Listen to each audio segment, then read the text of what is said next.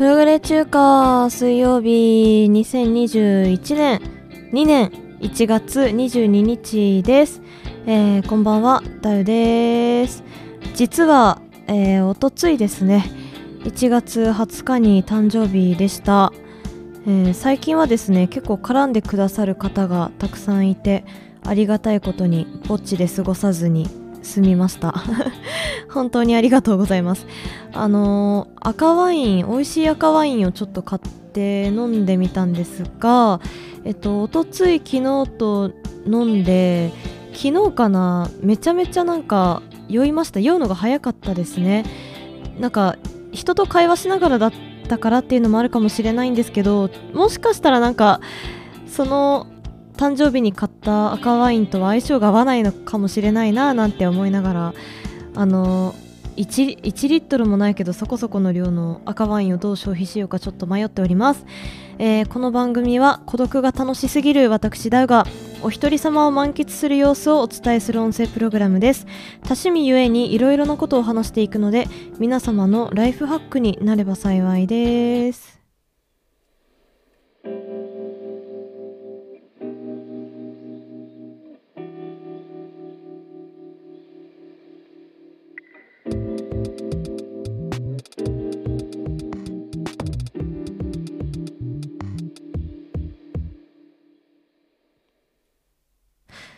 とジングル流すタイミング失敗しましたね。あのーこうやって普段編集をしないで配信しているので、あのー満足、納得がいかなかったらマジで最初からになるんでね、気をつけたいですね。はい、あのージングル流す直前にですね、この番組はあの孤独が楽しすぎるなんて言ってましたけど、最近は孤独じゃないなって思ってまして、結構職場でもこのポッドキャストの趣味とかでもなんか誰かとなんかしましたみたいな話をこの番組ですることが多いんじゃないかなと思います。で、今回もそういう話ですね。あの、職場って結構私の課は女女体というか男性職員が2人しかいなくてですね。で、この間たまたまその男性職員2人が休みだったのかな？休みだった日があってであのお昼休みに、まあ、当然女性だけでお昼部屋で食べたんですけどいきなりなんか恋バナみたいな感じになってですね。でなんかその時は他の課のその彼氏彼女いるいない事情をなんかあのわちゃわちゃ話していたんですけど私がちょっと口を滑らせてしまって他の課にいる男性職員にすごい可愛い人がいるんですよね。男の人なんですけど。可愛い人がいてであの個人的にそのふーんさんのファンなんです私みたいなことを話したばっかりにですねめちゃめちゃそのそのなんでファンなのかとかそういうのをすごい質問攻めされました。なんでしょうねあの私別にファン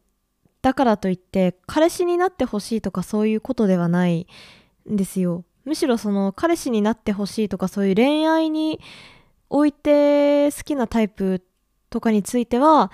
何でしょうもう分かんないので好きになった相手がタイプとしか言いようがないんですよね。でその私がファンだと思っている私が個人的にファンのあの人はですねどっちかというとその BL でいう受け属性のまあ私のまあ好きな受けというか受け属性にドンピシャ合うような人なのでそれをどうあのオブラートに包んであの不女子これは不女子のあの話題であるっていうことをその相手に伝わらずにあ相手に察すえ相手に察す相手が察することのないようにあのなんとか伝えようと思っていろいろ模索した結果ですね。なんかいろいろと自爆してしまったということで。はい。なんて話してたんだっけな。確かなんて話してたんだっけ。そんなでもなんかあのー突っ込んだことは言ってなかったような気がするんですけどなんかそのすごい優しそうだったりとかあの、まあ、根っから優しい根っから優し優しそうでなんか怒ったとしてもちょっと可愛いというかその素から素の仕草とかからにじみ出る可愛さってあるじゃないですか。わからんよ。あの普段からあのそうですね。普段から結構地味めな暗い服とかを着がちでえっとカーディガンもワンサイズ大きめオーバーサイズちょっとオーバーサイズめのカーディガンとか着てなんかモコモコしてるけど本人は至って真面目そうみたいなのがねすごい好きなんですわ。でえっと上司その話めっちゃその話聞いてこようとした上司に対してはなんかすごく高嶺の花な感じがしませんか？だとか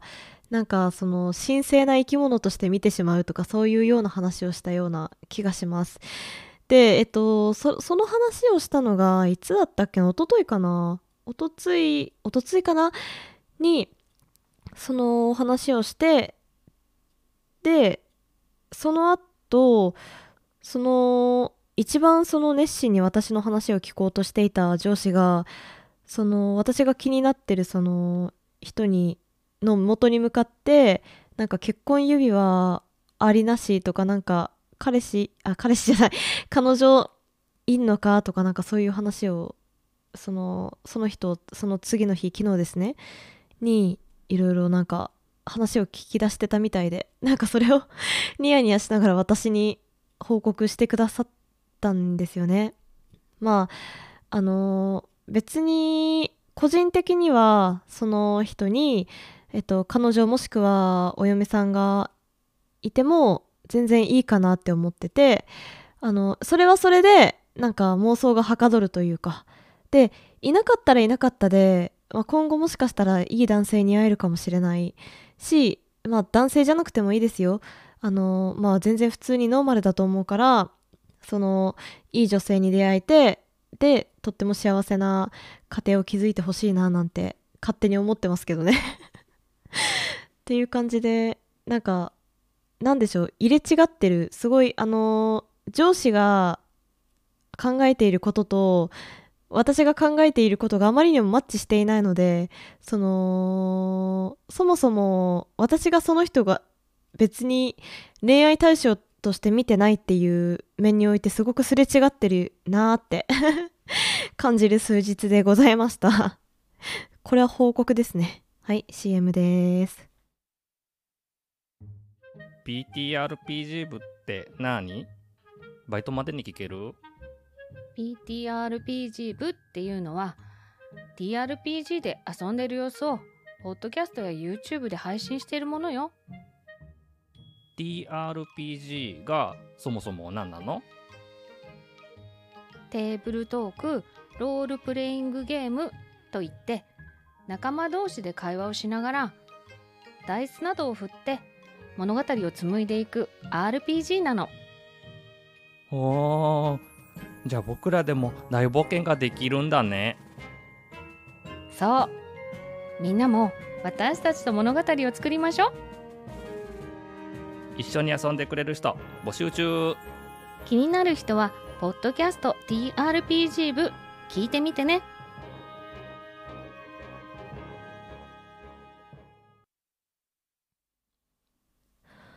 はい。今週ちょっと終わるの早いかもしれないですね、えー、ここで今週のイヤーワームでございます、えー、今回は2曲ですね紹介したいと思います。1つ目がテームインパラのレッド・イット・ハップンっていう曲でございます。えー、タイトルからして何でしょうね。なんかやっちゃい日産みたいな感じはしますけども。PV は結構なんかわかんない。何これって感じがしてます。何でしょうね。あの男性があの飛行機の搭乗窓口付近でいきなり心臓を押さえてなんか意識失うとこから入ってでそこからなんかなんでしょう。具合が悪すぎてすごいあのいろんなとこに意識が飛んでしまうみたいななんかそういう PV になっているんですけどえっと歌詞は見てみるとなんか、まあ、やっちゃえやっちゃえみたいなことが書かれてて やっちゃえやっちゃえみたいな感じで歌われててでえっとそうですね。なんなんかあのまあ私が死んでもなんちゃらみたいなそういうちょっとうつ系の曲になっているんじゃないかなって思います。えっとボーカルの方がどっかでその歌詞について言及している記事を、まあ、間接的に見たんですけどえっとそこには確かですけどえっとなんか埋もれてこのままなんか大衆に埋もれていてもいいのかみたいな。あのうん埋もれててもいいのかちょっとなんか突飛なことしちゃえよみたいななんかそういう感じの歌詞だったような歌詞なんだよみたいな風に言ってたような気がします。ちょっと曖昧ですね。はい。結構その PV にはその部分はないと思うんですけど感想の部分が途中途中っていうか2番終わったあたりかな。にあの長長長めに入っているんですけど感想が。でそのフレーズがすごくイヤーワームでした。最近は。はい。でそれでそのあ今週のイヤーワームで紹介しようと思って実際にその「レッド・イット・ファップン」をあの調べた時にそういうなんか PV だとか歌詞の意味だとかをちょっとまあ知った感じですね。なんでその私のイヤーワームだったなって思う部分はもう私の普通に、まあ、単純にこれが好きっていう部分はそのうん歌歌とか感想とか。音楽的な部分になってきますね。結構そうですね。なんかドリームポップ路線ではあるんじゃないかなって思います。最近テームインパラはちょっとあの元から知ってたんですけど最近になってちゃんと本腰入れて聞き始めてますね。はい。でえっと2つ目なんですけど2つ目はえー、っと YouTube にも PV がある曲です、えー、2814っていうアーティストの、えー、回復っていう曲なんですけど回復がこれあの台湾のアーティストなので漢字がちょっと読みづらくなっております。なんか回復の服も行人弁が抜けていたりとかしているあの感じになっておりますね。でえっとこれですねアンビエントみアンビエントアンビエントっていうのかな？なんかあの、インストロメンタルと言いますか歌は入っていないんですけどいわゆるそのベーパーウェーブって言われているジャンルにあの大まかに分けると分類されてるんじゃないかなって思います。で、えっと、私自身もベーパーウェーブっていうジャンルにあの入り浸ってた時に見つけたアーティストだったんですけど、えっと、当のその2814さんはベーパーウェーブじゃなくてなんかサイバーパンクとかあとなんかフュージャーアンフュ future ambient、まあ、近未来的なアンビエントあの環境音楽だとかなんか言ってるらしいですね。これな何かしらの記事で読んだ気がするんですけど。で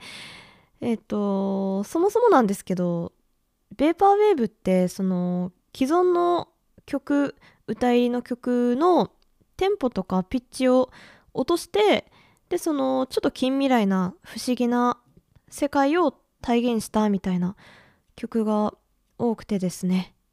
でえっとさらに言えば元をたどるとベーパーウェーブっていうのはその一括りのなんなんて言うんだろう。なんかそのベーパーウェーブってその煙をくゆらせるみたいな。煙が揺れてるよみたいなあのジャンルそのままですね。なんですけどその煙って2つ複数が1つに集まって1個の大きな集合体になるじゃないですか。ような性質を持ってるじゃないですか。みたいな感じでその全て同じそのネットっていう大海原にあの足を入れたものは皆同じみたいなそういう意図でできたジャンルだったりするのでそのベーパーウェーブっていうジャンルに収まった曲ってなんかそのみんな個性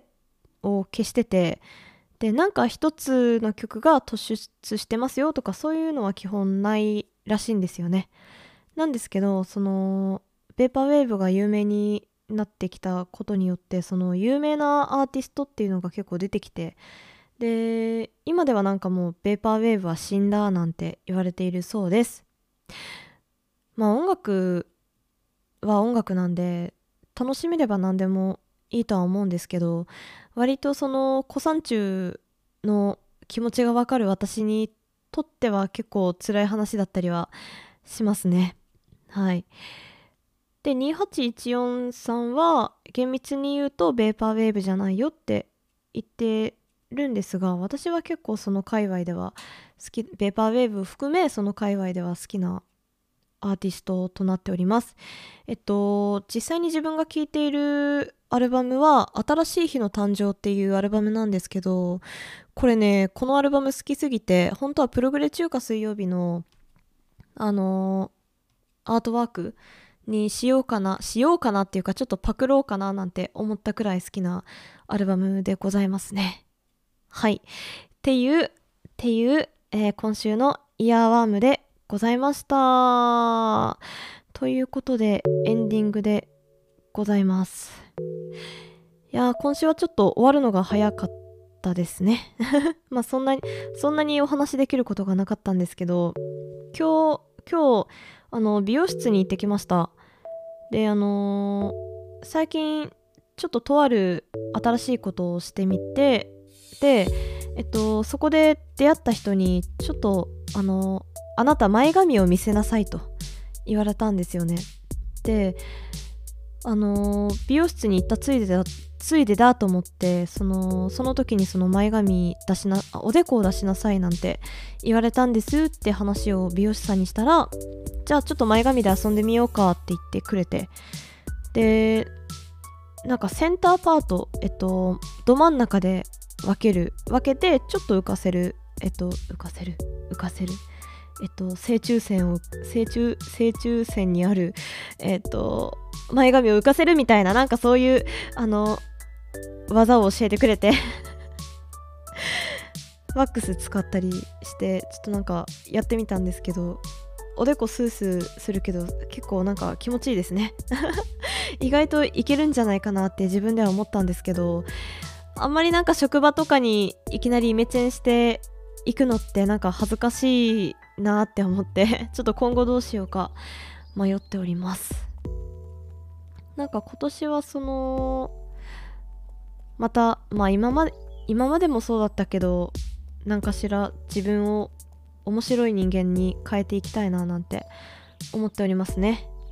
まあ、その一つとしてあの機材を買ってみたんですけどあのマイマイクのポップガードを使わずにスポンジのマイクカバーを使って今配信しているんですけどさっきちょっとモニターで自分の声聞いててボフボフ入ってたりとかしたんでちょっと これは改善する余地がありそうですね。あとマイクスタンドもえっと机にくっつける形に変えました。マイクあのアームがついててえっと自由に稼働できるっていうすごい